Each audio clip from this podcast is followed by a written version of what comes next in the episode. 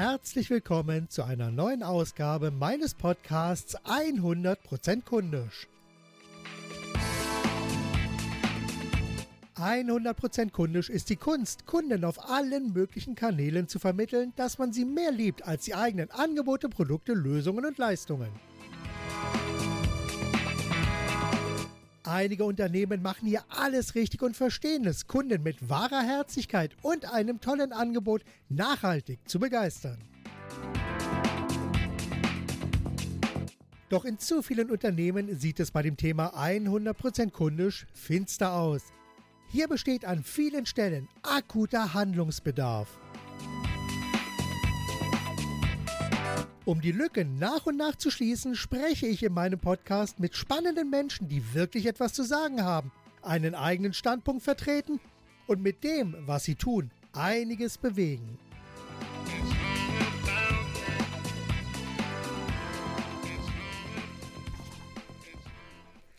Ja, und heute habe ich wieder einen tollen Gesprächspartner, nämlich Larissa Wassertal. Sie ist unter anderem Autorin des Buches Beziehungsalchemie. Da 100% kundisch viel mit Beziehungen zu tun hat, denke ich, dass das irgendwie passt. Schauen wir mal. Larissa, bist du da? Guten Morgen, Marc. Ja, ich bin da und ich freue mich. Wunderbar, dann können wir auch direkt loslegen. Larissa, vielleicht stellst du dich selber einmal mit eigenen Worten kurz vor und sagst den Zuhörern, wer du bist, was du machst und was andere Menschen davon haben, dass es dich gibt. Okay, ich bin Larissa Wasserdahl, bin 48 Jahre alt, ähm, arbeite in Wiesbaden, beziehungsweise die letzte Zeit sehr, sehr gerne und sehr viel digital. Was ich bin, ich bin Coach und Trainer in Unternehmen, arbeite sehr viel mit Führungskräften, mit ähm, Unternehmen und ähm, oft mein Thema sind die Krisen, verschiedene Krisen, die die Menschen durchleben, berufliche, private Krisen, und da geht es natürlich immer um Beziehungen, Beziehungen zu anderen Menschen. Und die wichtigste Beziehung ist die Beziehung zu uns selbst. Absolut. Also das, das klingt schon mal sehr, sehr gut als Einstieg, weil ich sage mal, gerade die Beziehung zu uns selbst hilft natürlich auch, wenn wir eine Beziehung zum Kunden aufbauen wollen. Ich meine, wenn ich mit mir selber im Reinen bin, wenn ich einfach selber weiß, wofür stehe ich, was mache ich, was können andere Menschen von mir erwarten, dann können wir das auch transportieren und so eine Verbindung zu anderen Menschen aufbauen. Larissa, erzähl doch mal bitte etwas mehr zu deinem Hintergrund, was dich also dazu gebracht hat, damit du heute das machen kannst, was du machst. Okay, es ist eine lange Geschichte. Das heißt, vor vielen, vielen Jahren ähm, hatte ich Pädagogik studiert und danach direkt ähm, in Erwachsenenbildung eingestiegen. Das heißt, ich habe angefangen, als Trainerin in Unternehmen zu arbeiten. Oft war mein Thema ähm, Präsentationen. Das heißt, ich habe viele Menschen gecoacht, trainiert, ähm, um, um, wie man eine Präsentation halten kann. Und damals ging es gar nicht noch um PowerPoint-Präsentationen, sondern so Klassiker, wie wir es heute ja manchmal immer noch wieder kennen.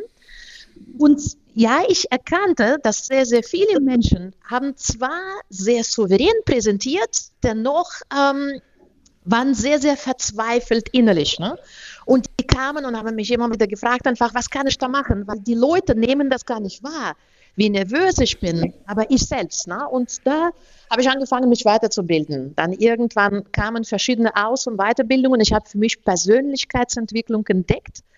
Und ähm, mit meiner Art und Weise, also diese positive Lebenseinstellung, ich konnte zwar damals schon Menschen helfen, ja, aber irgendwann eben mit durch Weiter- und Ausbildungen, ähm, ja, kann ich mal meinen Kunden jetzt deutlich professioneller helfen. Und Schritt für Schritt, ich habe einfach äh, verschiedene Trends wahrgenommen auf dem Markt einfach und äh, mich da weitergebildet, auch im Bereich zum Beispiel Design Thinking und agiles Denken. Ja, so kurz gesagt, mhm. sagen wir, so ist es. Ja. Okay, wunderbar. Gibt es für deine, für das, was du machst, so eine Art treibende Vision, die dich morgens aus dem Bett holt und äh, ins Handeln kommen lässt oder vielleicht auch abends etwas länger weitermachen lässt? Ähm, ja, also meine Vision ist, das hat mit meiner eigenen Geschichte was zu tun. Und zwar, als ich selber noch Kind war und danach dann irgendwann später Schule oder eine Uni, ich war oft verunsichert. Ich hatte selbst einen Eindruck, dass ich irgendwo im Hintergrund bin. Das war damals meine Sichtweise. Und ich wollte natürlich nach vorne, ich wollte auch gesehen werden, wahrgenommen werden. Das war leider nicht mein Eindruck in der Kindheit. Und das heißt, ich habe schon immer davon geträumt einfach, dass ich gesehen werde irgendwann habe ich das selber gelernt einfach und genau das ähm, mache ich mit meinen Kunden, weil die, die zu mir kommen, sie haben, egal, unabhängig von der Position in einem Unternehmen, haben sie einen Eindruck, dass sie nicht gesehen werden, nicht wahrgenommen werden, egal. Und ja, dadurch natürlich manchmal fangen sie an, arrogant zu reden oder ja, um überhaupt mhm. mal wütend zu sein, wie auch immer. Okay. Und das ist dann meine Vision ist letztendlich Menschen das zu zeigen, also den Weg, den ich selbst gegangen bin, einfach Menschen auch aufzuzeigen, einfach, dass sie lernen, dass auch diese Sichtbarkeit bei uns selbst anfängt. Ja, also gerade das Thema Sichtbarkeit, das ist ja ein enorm wichtiges Thema, weil äh, ich verbinde ja damit im Grunde genommen ja zwei Punkte. Zum einen die Sichtbarkeit von mir selbst, weil wir streben ja auch alle irgendwie so ein bisschen danach, auf die eine oder andere Art und Weise Anerkennung zu bekommen. Und Anerkennung bekomme ich natürlich nur dann, wenn ich auch von anderen wahrgenommen werde. Und dann gibt es natürlich auch so, dass so eine gewisse Zugehörigkeit Zugehörigkeit zu einer Gruppe. Auch das kann meines Erachtens ja nur dann funktionieren, wenn ich so eine, ja, auch hier wieder wahrgenommen werde von der Gruppe, zu der ich mich zugehörig fühle. Passt das in etwa?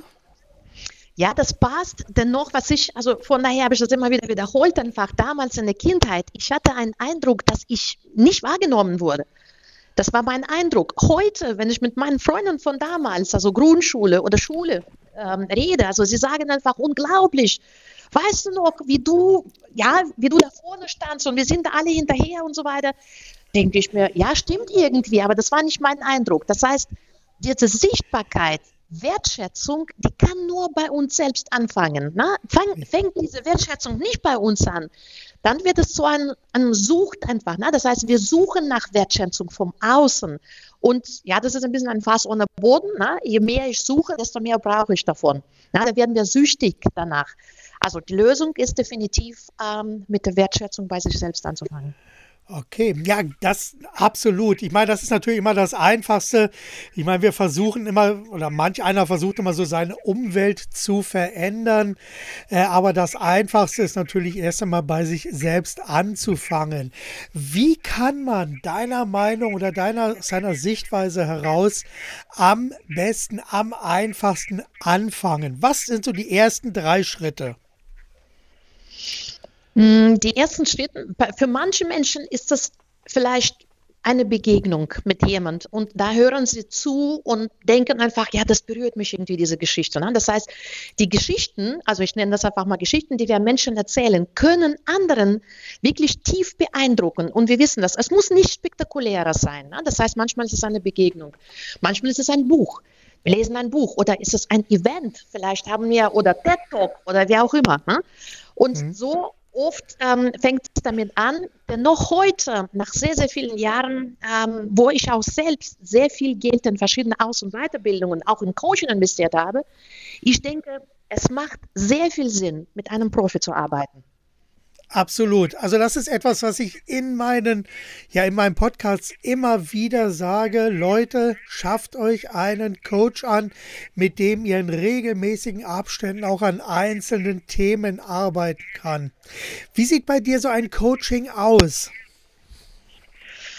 Ähm, wie sieht bei mir ein Coaching aus? Die meisten Klienten ähm, finden mich meistens irgendwo im Internet oder durch die Bücher, die ich schreibe. Und so kommen wir ins Gespräch. Und ich biete ähm, zurzeit sehr, sehr gerne Zoom-Calls, dass wir uns auch sehen können.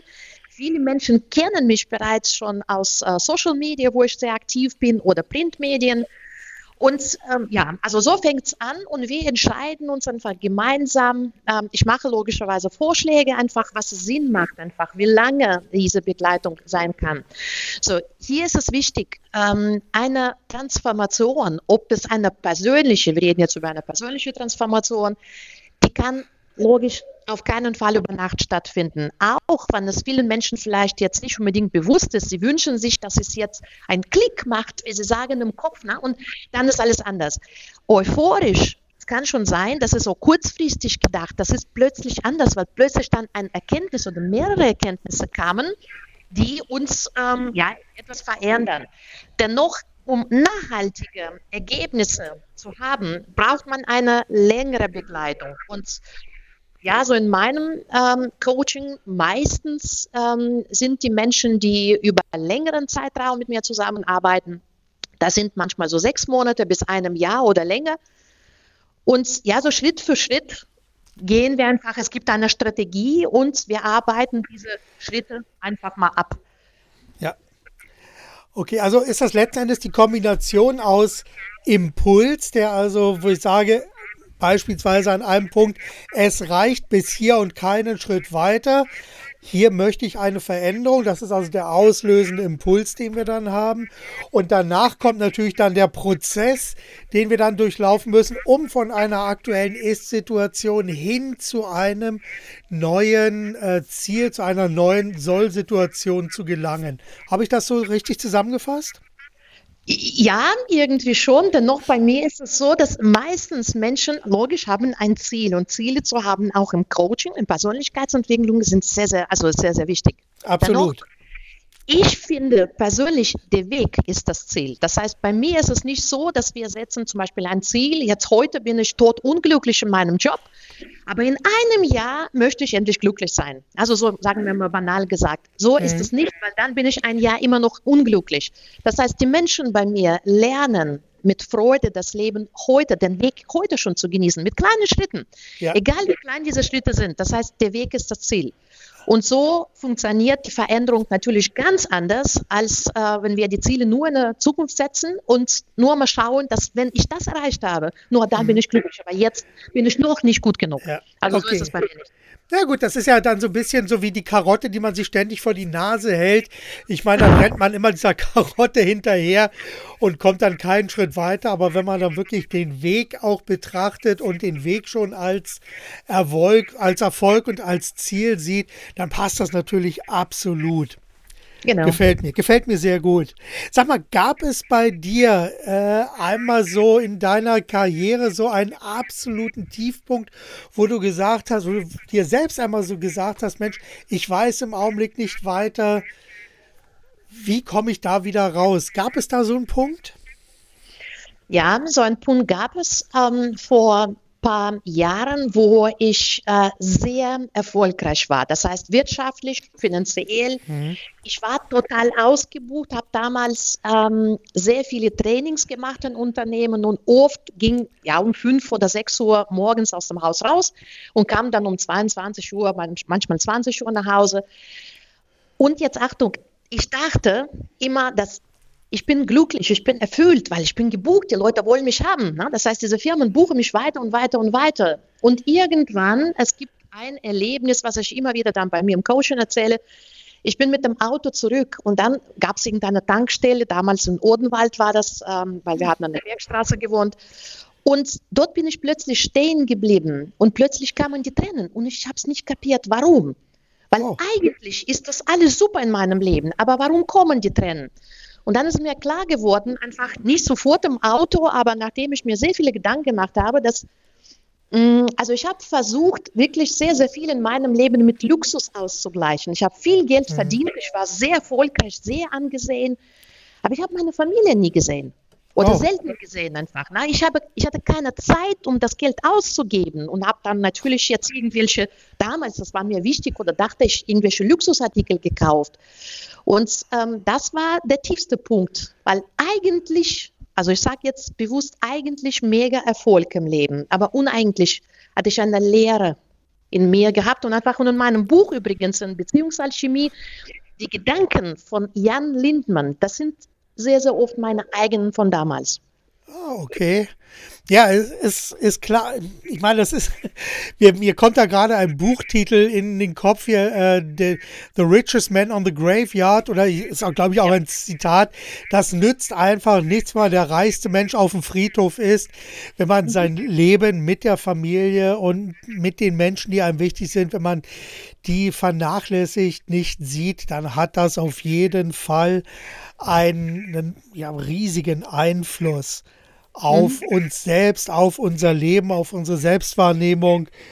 Und das hat natürlich dann auch, wie du es ja selbst erlebt hast, ja auch so einen Impuls, wo sich dann doch eine ganze Menge bewegt. Aber da haben wir natürlich wieder genau den Punkt, du hast da diesen einen Impuls gehabt und dann, wie geht es weiter? Und das war ja dann der Prozess, den du ja dann selbst durchlaufen hast. Wie hast du dich da rausgearbeitet aus dieser Tiefphase?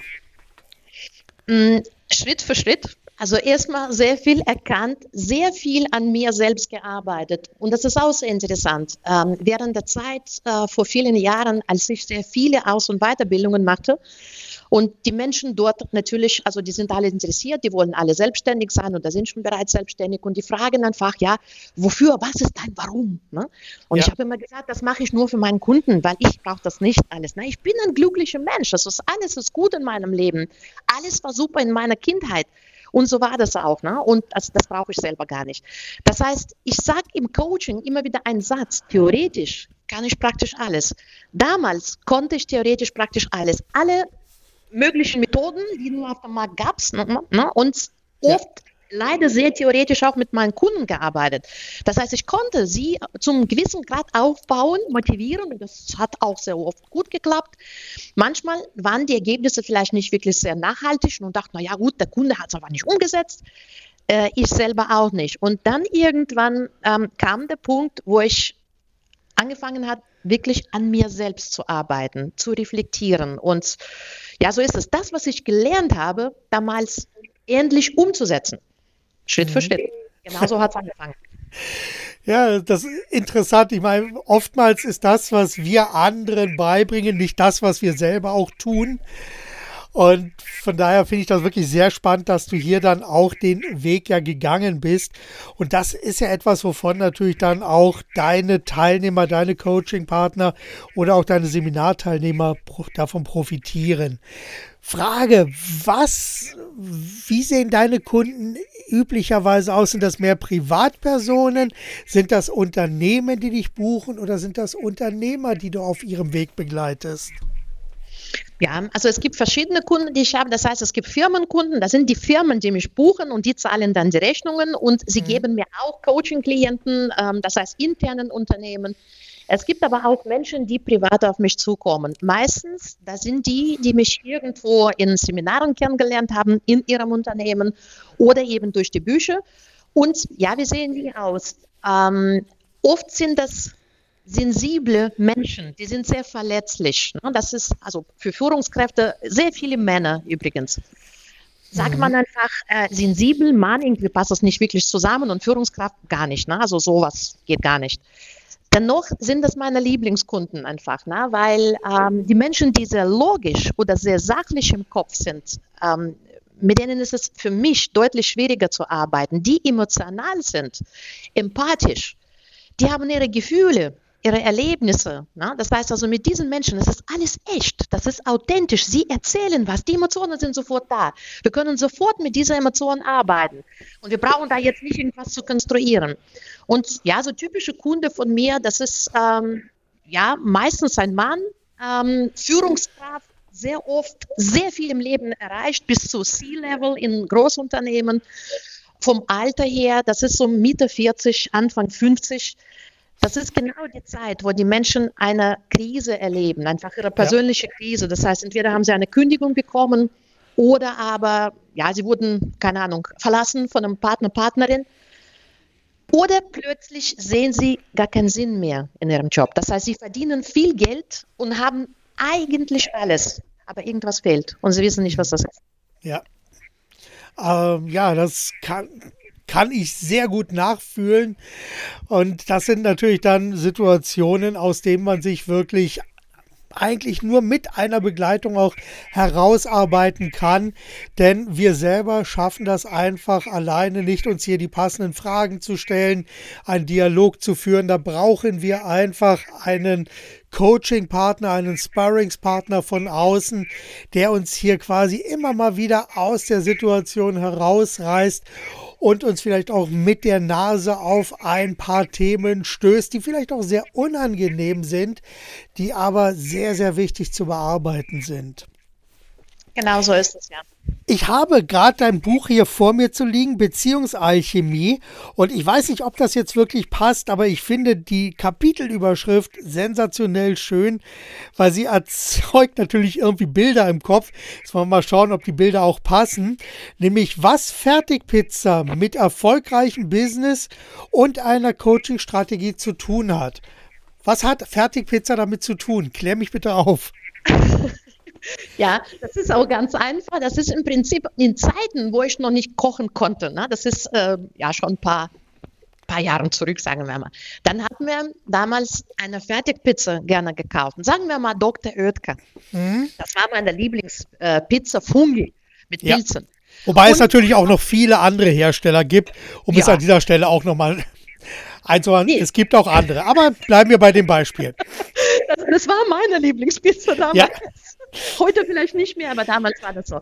Auf jeden Fall, natürlich, wenn man zum ersten Mal so eine Pizza gekauft hat, einfach früher haben meine Eltern immer gekocht und ich habe bei meinen Eltern gelebt einfach und dann irgendwann auch mal selbstständig ähm, gelebt. Und okay, jetzt haben wir so eine Pizza. Jetzt stell ich dir vor, du kaufst dir eine Pizza und du hast keine Ahnung, wie man so eine Pizza zubereitet.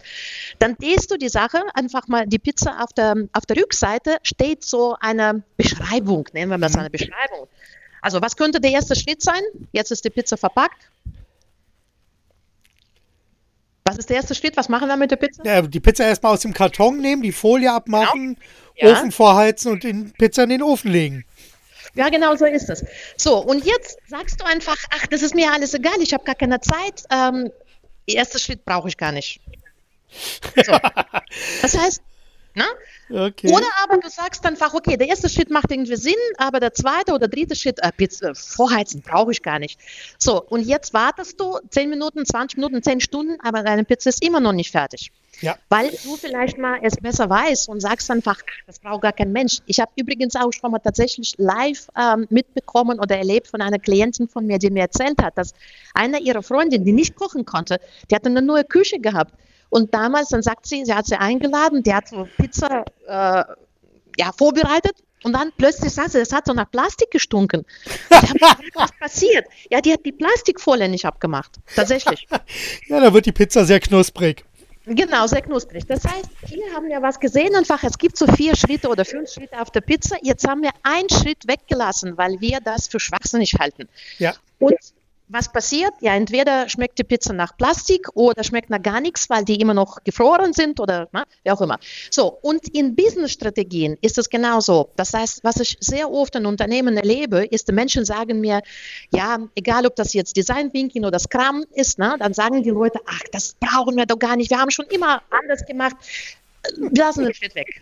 Ja, und dann der, der Klassiker. Sich, Genau, wundern sich später, warum funktioniert es nicht. Das liegt mit Sicherheit an der Methode, die ist schlecht einfach. Ja. Ne? Nein, ja. manchmal liegt das gar nicht an der Methode, sondern weil wir geglaubt haben, dass manche Schritte überflüssig sind. Ja. Aber vielleicht sind sie gar nicht. Ja, das ist letzten Endes so wie eine Telefonnummer. Wenn wir die Zahlen kennen und die Zahlen einfach in wilder Reihenfolge eingeben, dann wird es uns kaum gelingen, hier wirklich Kontakt zu unserem Anrufpartner zu finden, sondern die Zahlen müssen ja in der richtigen Reihenfolge eingegeben werden. Genau. Oder wenn ich ein Keksrezept habe, brauche ich ja auch bestimmte Zutaten und eine bestimmte Art und Weise, wie diese verarbeitet werden und auch eine Reihenfolge, wie diese verarbeitet werden. Ansonsten komme ich hier einfach nicht vom Fleck. Das ist, genau das so ist, ist einfach so. Genau. Das ist einfach so. Genau. Okay, gut. Das heißt also, wir müssen uns wirklich Schritt für Schritt ganz genau anschauen, welche Strategie äh, gehe ich, also wähle ich, welche einzelnen Schritte gehe ich, welche Schritte müssen wie erfüllt werden, um dann letzten Endes auch zum Ziel zu kommen. Ja, genau so ist es. Ich meine, jetzt so ähm, agiles Denken einfach, sagen wir Scrum, ist ja. sehr, sehr bekannt in Unternehmen. Und was ich oft äh, erlebe oder höre einfach, die Menschen sind nicht wirklich sehr begeistert von Daily. Daily, mhm. das ist Scrum, so ein Meeting, Viertelstunde meistens, wo die Teilnehmer sich austauschen, was haben sie gestern gemacht, also was gibt es für Probleme, na, was fehlt mir und so weiter. Und manchmal ist so eine gewisse Unlust da, ne? nach dem Motto, ja, das ist Schwachsinn, das brauchen wir nicht, nur Zeitverschwendung. Das heißt, irgendwelche Menschen haben diese Methode so kreiert, sie haben sie erlebt einfach und deswegen hat sie so gut funktioniert. Und natürlich, logisch können wir so einen Schritt wie Daily Scrum zum Beispiel weglassen. Oder Retrospektiven, wer auch immer, können wir alles weglassen. Aber mhm. dann brauchen wir uns nicht zu wundern, warum etwas nicht optimal funktioniert oder gar nicht funktioniert. Das ja. heißt, irgendwie macht das Sinn. Ja, absolut. Also das, das ist natürlich dann wirklich genau der Punkt. Wenn wir dann die Folie um die Pizza lassen, dann riecht es nach, nach Plastik. Und wenn wir also bei so einem Scrum oder bei so einem agilen Arbeiten, das ist ja, wird ja auch viel als Modewort benutzt. Und ich hatte auch schon mehrere Gesprächsteilnehmer zum Thema agilem Arbeiten hier im Interview. Es macht natürlich Sinn und es gibt also einzelne Schritte, die also dann hier wirklich auch beim agilen Arbeiten Arbeiten zum Erfolg führen, aber nur dann, wenn alle Teilnehmer diese Schritte kennen, wenn sie genau wissen, in welche Richtung es geht, wenn sie wissen, warum diese einzelnen Schritte gegangen werden und wenn sie dann letzten Endes auch bereit und willens sind, diese Schritte zu gehen. Genau, aber ich glaube, in der Regel ist es so, dass die Menschen sind bereit, Schritte zu gehen, wenn sie verstanden haben, warum sie das machen. Wenn sie das nicht verstanden haben, wenn ein Unternehmen eine offene Kultur hat, einfach wo keine Frage peinlich ist, dann ja. stellen die Menschen diese Frage und plötzlich kriegen eine Antwort und sagen, jetzt habe ich das endlich kapiert. Genau. Ist das nicht gegeben einfach? Das heißt, ist so eine Kultur nicht da oder die Leute schauen komisch und sagen, was war das jetzt für eine blöde Frage? Dann lernen wir Menschen, dann stelle ich eben gar keine Fragen mehr, weil ich möchte jetzt nicht so dargestellt werden, als ob ich blöd wäre. Genau. Das ist ja der Punkt, dass wir einfach hier eine Fehlerkultur oder eine Fragenkultur haben müssen, wo im Grunde genommen alle Fragen erlaubt sind, auch wenn sie total abwegig sind, auch wenn sie vielleicht kindisch sind oder einfach jemanden ich sage es jetzt mal übertrieben, dumm aussehen lassen. Genau. Aber es gibt ja keine dummen Fragen, sondern nur dumme Antworten. Und wenn also hier wirklich Fragen in den Raum gestellt werden, dann ist das ja keine Bewertung, die hier stattfindet, sondern es ist ja im Grunde genommen nur ein aktueller Status, der festgestellt wird, um von da aus dann entweder im Einzelnen oder in der Gruppe an einem Thema weiterzuarbeiten. Genau, genau. Okay. Äh, lass uns noch mal, ich habe gerade noch mal einen Punkt dabei den, äh, in deinem Buch, Selbstliebe versus Egoismus versus Narzissmus. Wo sind die Unterschiede? Warum ich, das bitte ich dich gleich nochmal zu erklären, so was jetzt die einzelnen Unterschiede sind, weil ich halte das für sehr, sehr wichtig, denn meines Erachtens nach haben viele oder haben einige Menschen so ein Problem damit, sich selber in einen Mittelpunkt zu stellen und einfach sichtbar zu werden, weil sie dann denken, ach, jetzt halten mich die ganzen Leute vielleicht für einen Narzissten, weil ich immer in dem Mittelpunkt stehen will. Und deshalb wäre es also, glaube ich, sehr, sehr sinnvoll, dass du hier mal diese drei Begriffe und die Unterschiede für die Hörer kurz erklärst. Ich denke, hier ist es interessant einfach aus der Perspektive, weil manchmal, wenn ich das Thema, ähm, also das Thema übrigens hinter fast jedem Thema, ne? egal um was es geht, an welche Unzufriedenheiten, Konflikte, Verletzungen und so weiter, wenn wir das Thema hinter dem Thema uns anschauen, das sind nie die anderen Menschen, die anderen kriegen nur etwas von uns. Das ist fast, also ich sage jetzt einfach fast jetzt bewusst, fast immer mangelnde Selbstliebe. So, und wenn wir das irgendwann ansprechen oder ich das anspreche, dann heißt es einfach, nein, nein, nein, nein. Also Selbstliebe um Gottes Willen. Und Selbstliebe ist kein gutes Gefühl dabei. Also irgendwie fühlt sich das nicht gut an für mich. Warum? weil wir meistens aus der Kindheit vielleicht mal irgendwelche Glaubenssätze mitgenommen haben, einfach vielleicht von unseren Eltern, die das selber nicht wussten, äh, besser nicht wussten einfach. Und von daher, die Leute verbinden das Wort Selbstliebe mit irgendwelchen schlimmen Erlebnissen, Ergebnissen oder keine Ahnung. Ja, eben Egoismus, Narzissmus und so weiter. Und ich sage einfach, also, ähm, oft passiert das, weil wir etwas verwechseln. Wir verwechseln Selbstliebe und Selbstverliebtheit. Das heißt, jetzt stellen wir uns vor, wir sind verliebt. Ne? Das heißt also, ich habe mich zum Beispiel jetzt plötzlich neu verliebt. Ne? Und was, was sehe ich einfach? Ist das ein reales Bild von einem anderen Menschen oder was meinst du einfach? Was sehe ich jetzt? Ganz am Anfang. Das ist diese Phase, wo Schmetterlinge im Bauch sind, einfach, okay, ich denke nur an diese Person. Ist das eine reale Persönlichkeit oder Person, Person, die ich mir vorstelle? Meistens nicht, ne? Ja. Also selbstverliebt bedeutet, also rosa-rote Brille an, ne? ich sehe nur das Beste. Dieser Mensch ist, oh mein Gott, das war immer so, keine Ahnung, ja, Mr. Right. Ne? Alles, ja. alles ist da perfekt. Und das ist diese Verliebtheit einfach, ne? die Phase. Das heißt, wir sehen andere Sachen äh, später, erkennen logischerweise auch die Realität, zeigst du es einfach mal, naja, gut, so ist es jetzt auch nicht. Und so ist es in Sachen Egoismus oder Narzissmus. Die Menschen, die egoistisch oder narzisstisch sind, die sind selbst verliebt. Das hat wenig bis kaum etwas mit Selbstliebe zu tun. Die Menschen, die sich selbst akzeptieren und lieben, so wie sie sind, mhm. sie sind ähm, in Frieden mit ihren eigenen Gedanken, genauso mit anderen. Sie tolerieren die anderen und ihre Meinungen genauso wie ihre eigene. Auch Fehler sind in Ordnung, weil aus Fehlern lernen wir. Und so ist es. Das heißt also, diese Menschen können keinem etwas Böses antun. Die Selbstverliebten leider ja. Ja. Okay. Gut, das, das ist also, finde ich, eine sehr, sehr schöne, sehr schöne Unterscheidung. Und das bringt es wirklich sehr gut auf den Punkt. Wenn du dir jetzt deine Unternehmenskunden anschaust, wo du also in die Trainings und Coachings hineingehst, was sind deine Beobachtungen dabei? Wo hapert denn es bei Unternehmen am meisten im Augenblick? Abseits auch von Corona wo die Unternehmen am meisten arbeiten. Ich glaube fast, ähm, also nicht fast, sondern viele Unternehmen, sie setzen nicht wirklich optimale Prioritäten. Das heißt, technisch werden die Prioritäten gesetzt, ob das Digitalisierung ist oder agiles Denken, dann eher auf dem Fokus auf die Methode, Zertifikate. Na, das mhm. heißt also, da wird zwar eine Jobbeschreibung gemacht einfach und diese Soft Skills oder Human Skills oder wie auch immer unsere Menschen äh, oder ja, so Empathie, solche Sachen, die zwar sind auch aufgelistet, dennoch ist es nicht die Priorität in Unternehmen, leider. Und so ist es bei Führungskräften. Das heißt, Führungskräften, da werden, welche Menschen werden zu Führungskräften gemacht? In der Regel ist es so, das sind die ja, Überflieger, die fachlich gut sind die können mhm. aber die mhm. Menschen nicht führen. Auch da unterscheide ich zwischen Boss und Leader. Ne? Mhm, ja. Also Boss und Leader und definitiv, ich sage jetzt einfach, Leader ist jeder, der Follower hat. Und das ist nicht unbedingt immer eine Führungskraft. Ne? Jeder Mensch weiß einfach, also es gibt gewisse Menschen in jedem Unternehmen, äh, die anderen folgen diesen Menschen. Ja. Da sind die echte Leader. Und die anderen haben zwar einen Titel, die sind Chef, Boss, Führungskraft, steht irgendwas auf der Visitenkarte.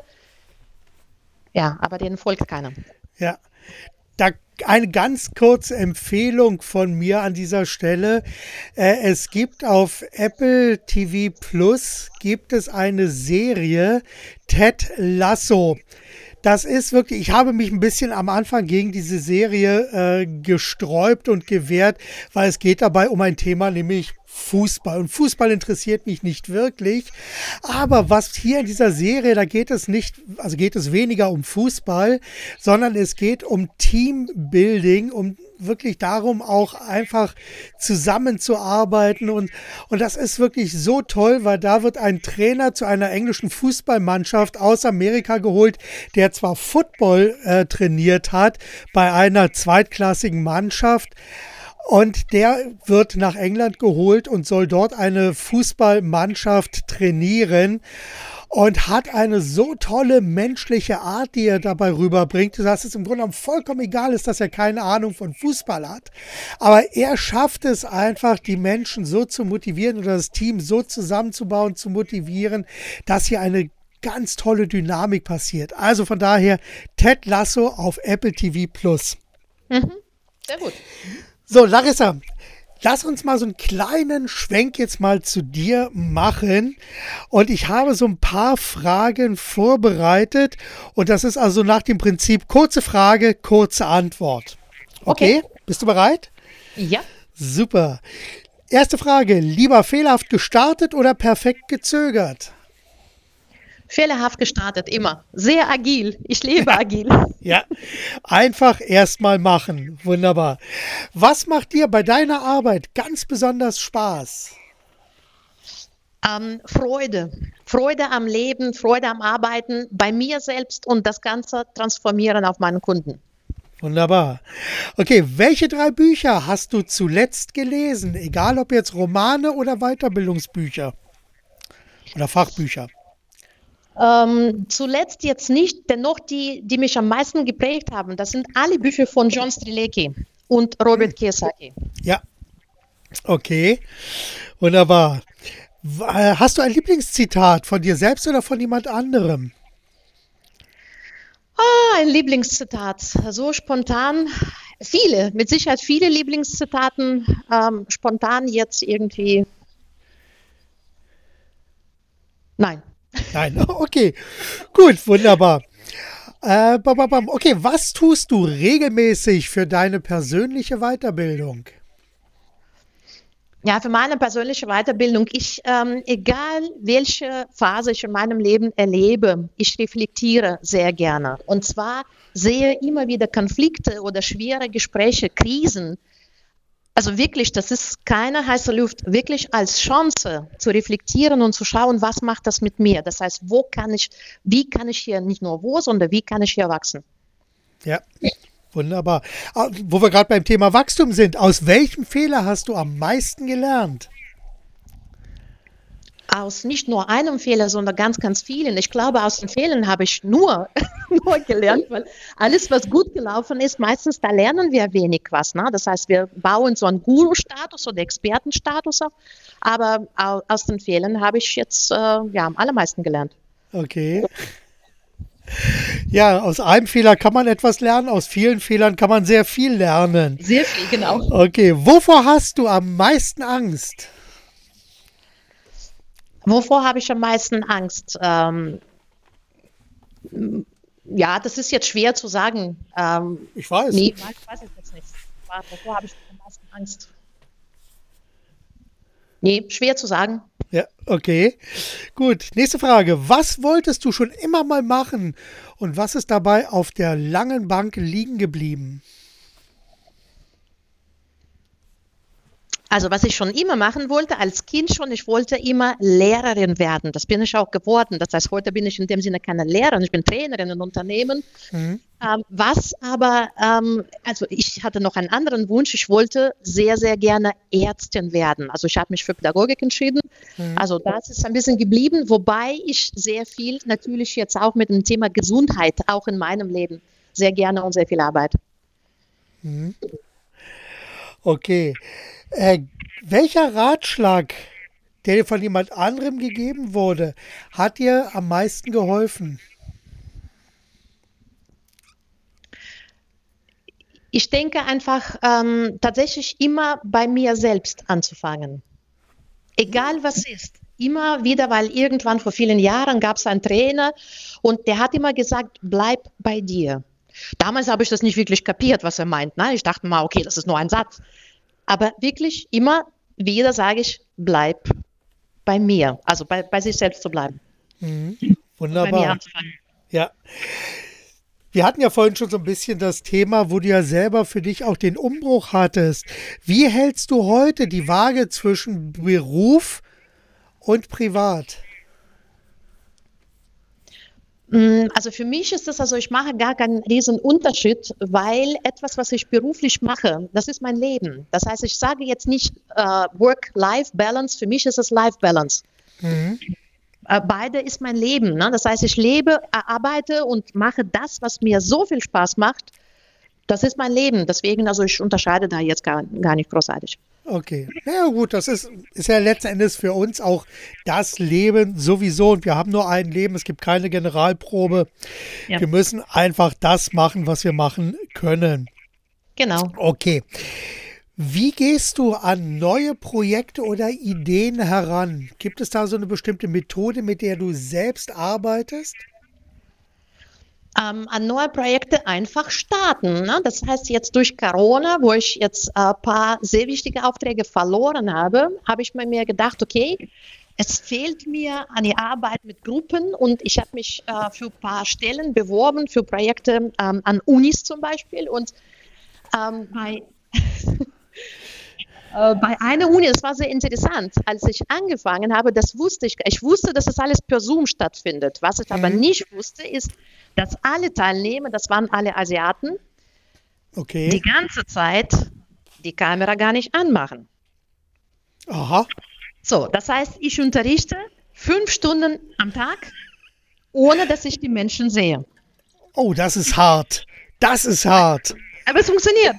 Auch das funktioniert. Und wir arbeiten sehr interaktiv. Das heißt, ich habe gelernt, dann quasi trotzdem anzusprechen. Die Namen sind zwar schwierig. Ja. Es ist schwierig für mich einfach, wenn man mir das Gesicht nicht vorstellen kann, die Namen ja. zu merken ne? oder ja, anzuordnen. Dennoch ist es, es hat gut geklappt und das ist, was die Teilnehmer mir ähm, dann gesagt haben nach dem Kurs, dass sie noch nie so viel Spaß hatten im Training wie mit mir, weil ich eben nicht äh, betreutes Lesen gemacht hatte, ja. einfach mit meinen Folien, sondern tatsächlich die Leute ständig involviert habe und sie haben sich entschuldigt und dann manche haben gesagt, wir sind einfach schüchtern. Ja. Also das Wund war wirklich eine sehr große Herausforderung für mich. Wunderbar. Also das, das finde ich wirklich absolut sensationell. Also ich weiß, wie es ist, weil ich halte ja jetzt äh, auch relativ viele Online-Seminare und wenn ich dann so ja, 60, 90 Minuten sozusagen einen Vortrag halte und dann quasi nur ins Leere hineinspreche. Äh, das ist natürlich dann wahnsinnig schwierig. Natürlich äh, versuche ich auch mal so eine Interaktivität mit den Teilnehmern herzustellen, was mir auch ganz gut gelingt. Aber es ist trotzdem, also die ersten Online-Seminare, die ich gegeben habe, waren wirklich sehr spooky. Und da hatte ich schon überlegt, ob ich mir so Schaufensterpuppen oder so hinstelle, damit ich jedem irgendwas als Ansprechpartner habe. Aber gut. Okay, kommen wir zur letzten Frage. Angenommen, ich könnte dich jetzt in eine Zeitmaschine setzen und würde dich deinem jüngeren Ich vorstellen. Welche drei Ratschläge würdest du dir selber geben? Mm, also definitiv an mich selbst zu glauben. Und nicht das zu glauben, was ich mir damals als Kind und Jugendliche suggeriert habe. Das war meine Realität. Ich habe es mir ständig suggeriert. Also das dass ähm, die Liebe immer bei mir anfangen kann, nicht bei anderen, nicht bei meinen Partnern, nicht bei Vorgesetzten oder Kollegen und so weiter, nur bei mir. Das heißt, Selbstliebe ja. ist, ist der Schlüssel zu allem, zu jedem Erfolg ja. Und dass der Weg das Ziel ist. Eben nicht die Ziele in der Zukunft setzen mit großen Dingen und sich belohnen mit Luxus und so weiter. Luxus ist in Ordnung, finde ich nach wie vor ja. in Ordnung. Nur früher, ich habe mich belohnt und verstanden, dass diese Belohnungen haben immer kürzer einfach gewirkt ne, oder funktioniert ja. und dann wieder ja. nicht. Und dann nächste Ziel und wieder mal viel arbeiten. Also das sind die drei Dinge, die ich mir selbst geben, mitgeben würde. Wunderbar. Und würdest du auch auf diese Ratschläge hören? Ich weiß es nicht. Also möglicherweise damals, damals nicht. Ja, das ist super. Ja, das, das ist natürlich dann immer so das Problem, wenn man so, man, wie, warum soll man auf seine Eltern beispielsweise hören? Die wissen ja sowieso ja. nicht, wo, worum es geht. Also von daher, das ist ein schwieriger Punkt. Und von daher, das ist natürlich eine kleine Trick-Question. So, und äh, es ist natürlich jetzt so eine kleine, kleine, kleine Trickfrage gewesen. Und äh, von daher passt das schon. So, mhm. äh, deine Kontaktdaten werde ich äh, mit in die Show Notes hineinpacken. Aber ich habe festgestellt, wenn man deinen Namen Larissa Wassertal mit TH in, bei Google eingibt, findet man dich praktisch sofort.